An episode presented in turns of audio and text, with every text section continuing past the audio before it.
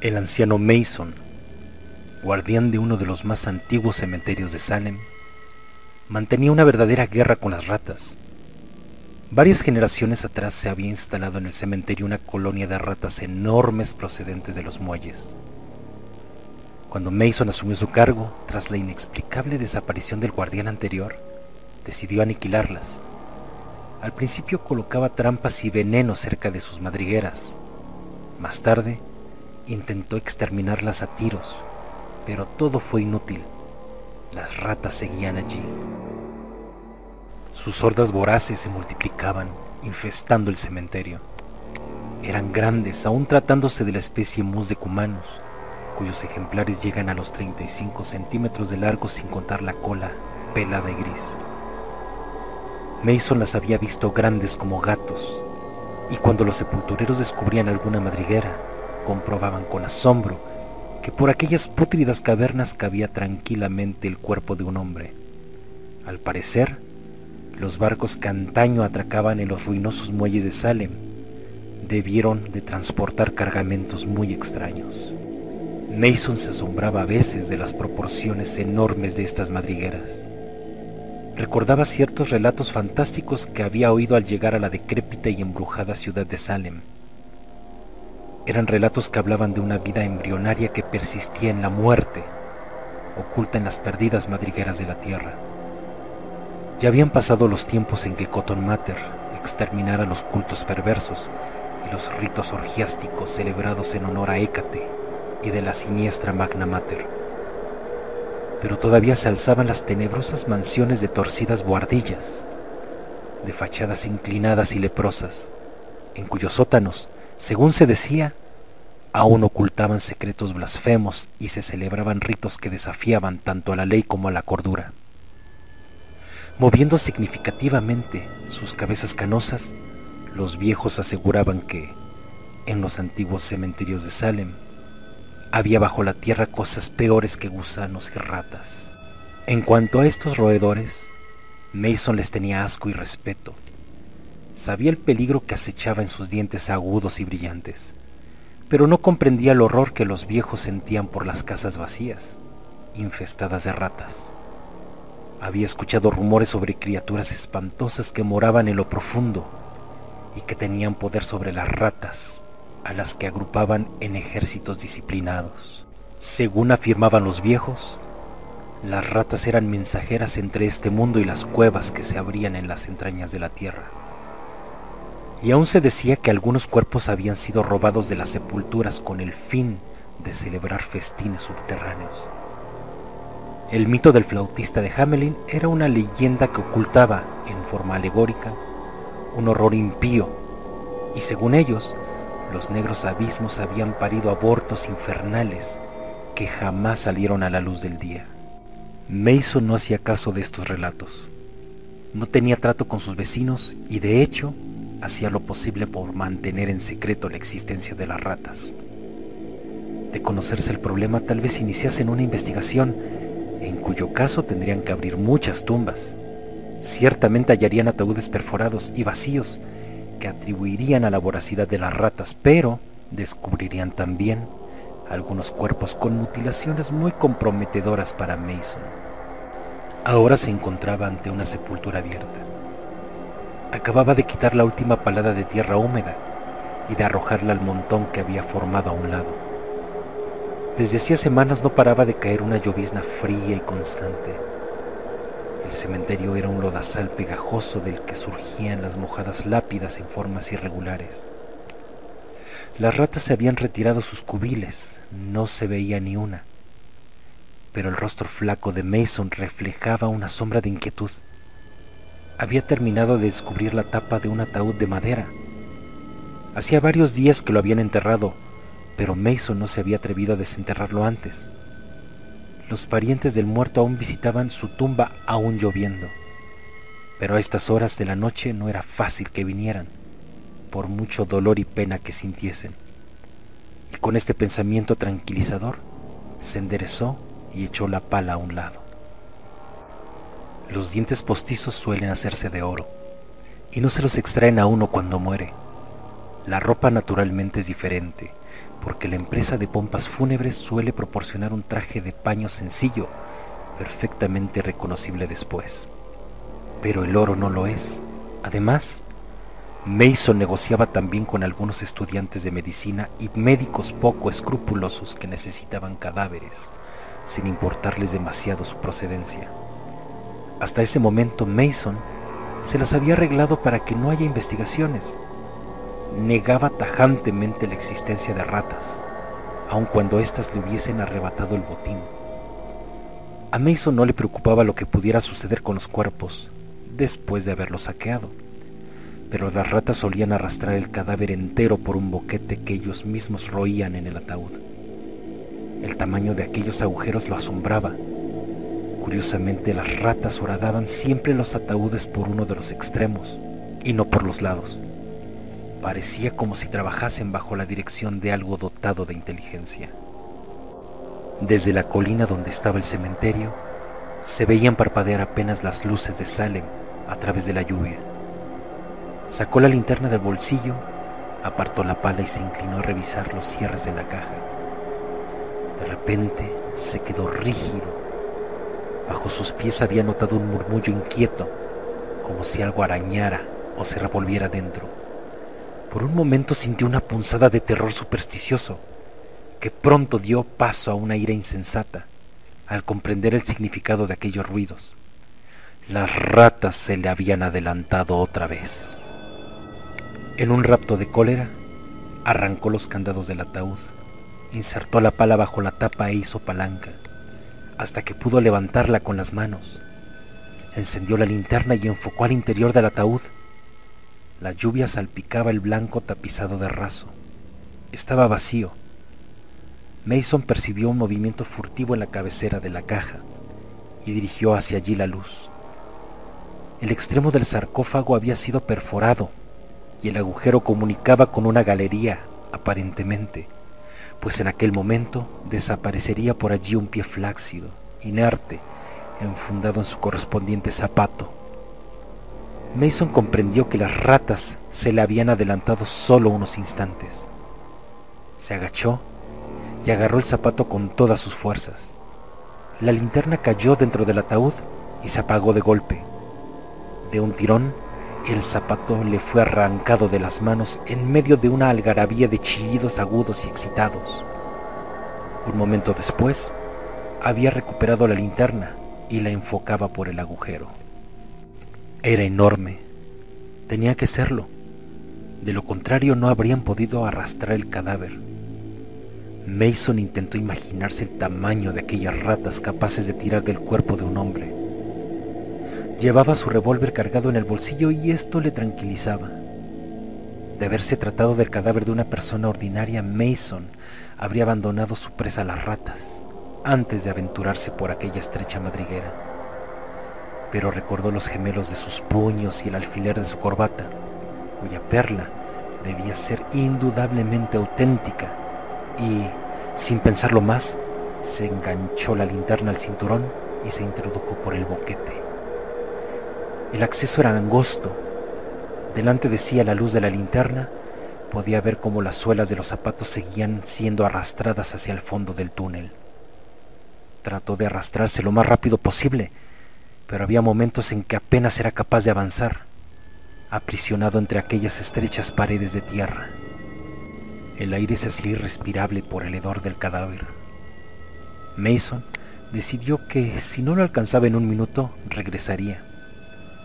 El terror empezaba a agitarse en su imaginación, aunque la codicia le instaba a proseguir. Y prosiguió, cruzando varias bocas de túneles adyacentes. Las paredes de la madriguera estaban húmedas y pegajosas. Dos veces oyó a sus espaldas pequeños desprendimientos de tierra. El segundo de estos le hizo volver la cabeza. No vio nada, naturalmente, hasta que enfocó la linterna en esa dirección. Entonces observó que el barro casi obstruía la galería que acababa de recorrer. El peligro de su situación se le reveló en toda su espantosa realidad. El corazón le latía con fuerza solo de pensar en la posibilidad de un hundimiento. decidió abandonar su persecución a pesar de que casi había alcanzado el cadáver y las criaturas invisibles que lo arrastraban. Pero había algo más en lo que tampoco había pensado. El túnel era demasiado estrecho para dar la vuelta.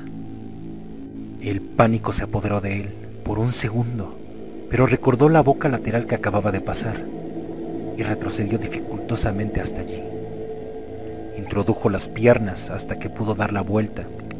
Luego comenzó a avanzar desesperadamente hacia la salida, pese al dolor de sus rodillas. De repente una puntada le traspasó la pierna. Sintió que unos dientes afilados se le hundían en la carne y pateó frenéticamente para librarse de sus agresores. Oyó un chillido penetrante y el rumor presuroso de una multitud de patas que se escabullían. Al enfocar la linterna hacia atrás, lanzó un gemido de horror. Una docena de enormes ratas lo observaban atentamente y sus ojos malignos parpadeaban bajo la luz. Eran deformes, grandes como gatos. Tras ellos vislumbró una forma negruzca que desapareció en la oscuridad. Se estremeció ante las increíbles proporciones de aquella sombra. La luz contuvo a las ratas durante un momento, pero no tardaron en volver a acercarse furtivamente. Al resplandor de la linterna, sus dientes parecían teñidos de carmesí. Mason forcejeó con su pistola, consiguió sacarla de su bolsillo y apuntó cuidadosamente. Estaba en una posición difícil. Procuró pegar los pies a las mojadas paredes de la madriguera para no herirse. El estruendo lo dejó sordo durante unos instantes. Después, una vez disipado el humo, vio que las ratas habían desaparecido. Guardó la pistola y comenzó a reptar velozmente a lo largo del túnel. Pero no tardó en oír de nuevo las carreras de las ratas que se le echaron encima otra vez. Se le amontonaron sobre las piernas, mordiéndole y chillando de manera enloquecedora. Mason empezó a gritar mientras echaba mano a la pistola. Disparó sin apuntar y no se hirió de milagro. Esta vez las ratas no se alejaron tanto. Mason aprovechó la tregua para reptar lo más rápido que pudo, dispuesto a hacer fuego a la primera señal de un nuevo ataque. Oyó movimientos de patas y alumbró hacia atrás con la linterna. Una enorme rata gris se paró en seco y se quedó mirándole, sacudiendo sus largos bigotes y moviendo de un lado a otro muy despacio su cola áspera y pelada. Mason disparó y la rata echó a correr. Continuó arrastrándose se había detenido un momento a descansar junto a la negra abertura de un túnel lateral, cuando descubrió un bulto informe sobre la tierra mojada un poco más adelante. Lo tomó por un montón de tierra desprendido del techo. Luego vio que era un cuerpo humano. Se trataba de una momia negra y arrugada, y vio, preso de un pánico sin límites, que se movía. Aquella cosa monstruosa avanzaba hacia él y a la luz de la linterna vio su rostro horrible a poca distancia del suyo. Era una calavera descarnada, la faz de un cadáver que llevaba años enterrado, pero animada de una vida infernal. Tenía los ojos vidriosos, hinchados, que delataban su ceguera, y al avanzar hacia Mason, lanzó un gemido plañidero y entreabrió sus labios pustulosos, desgarrados en una mueca de hambre espantosa. Mason sintió que se le helaba la sangre cuando aquel horror estaba ya a punto de rozarle. Mason se precipitó frenéticamente por la abertura lateral. Oyó arañar en la tierra a sus pies y el confuso gruñido de la criatura que le seguía de cerca. Mason miró por encima del hombro, gritó y trató de avanzar desesperadamente por la estrecha galería. Reptaba con torpeza, las piedras afiladas le herían las manos y las rodillas. El barro le salpicaba en los ojos, pero no se atrevió a detenerse ni un segundo. Continuó avanzando a gatas, jadeando, rezando y maldiciendo histéricamente. Con chillidos triunfales, las ratas se precipitaron de nuevo sobre él con la voracidad pintada en sus ojos. Mason estuvo a punto de sucumbir bajo sus dientes, pero logró desembarazarse de ellas el pasadizo se estrechaba y sobrecogido por el pánico, pataleó, gritó y disparó hasta que el gatillo pegó sobre una cúpula vacía. Pero había rechazado a las ratas. Observó entonces que se hallaba bajo una piedra grande, encajada en la parte superior de la galería, que le oprimía cruelmente la espalda. Al tratar de avanzar notó que la piedra se movía y se le ocurrió una idea. Si pudiera dejarla caer de forma que obstruyese el túnel. La tierra estaba empapada por la lluvia. Se enderezó y empezó a quitar el barro que sujetaba la piedra. Las ratas se aproximaban. Veía brillar sus ojos al resplandor de la linterna. Siguió cavando frenético. La piedra cedía. Tiró de ella y la movió de sus cimientos. Se acercaba a las ratas. Era el enorme ejemplar que había visto antes, gris, leprosa, repugnante. Avanzaba enseñando sus dientes anaranjados. Mason dio un último tirón de la piedra y la sintió resbalar hacia abajo. Entonces reanudó su camino a rastras por el túnel. La piedra se derrumbó tras él y oyó un repentino alarido de agonía. Sobre sus piernas se desplomaron algunos terrones mojados. Más adelante le atrapó los pies un desprendimiento considerable del que logró desembarazarse con dificultad. El túnel entero se estaba desmoronando. Jadeando de terror, avanzaba mientras la tierra se desprendía. El túnel seguía estrechándose hasta que llegó un momento en que apenas pudo hacer uso de sus manos y piernas para avanzar. Se retorció como una anguila hasta que, de pronto, notó un jirón de raso bajo sus dedos crispados, y luego su cabeza chocó contra algo que le impedía continuar.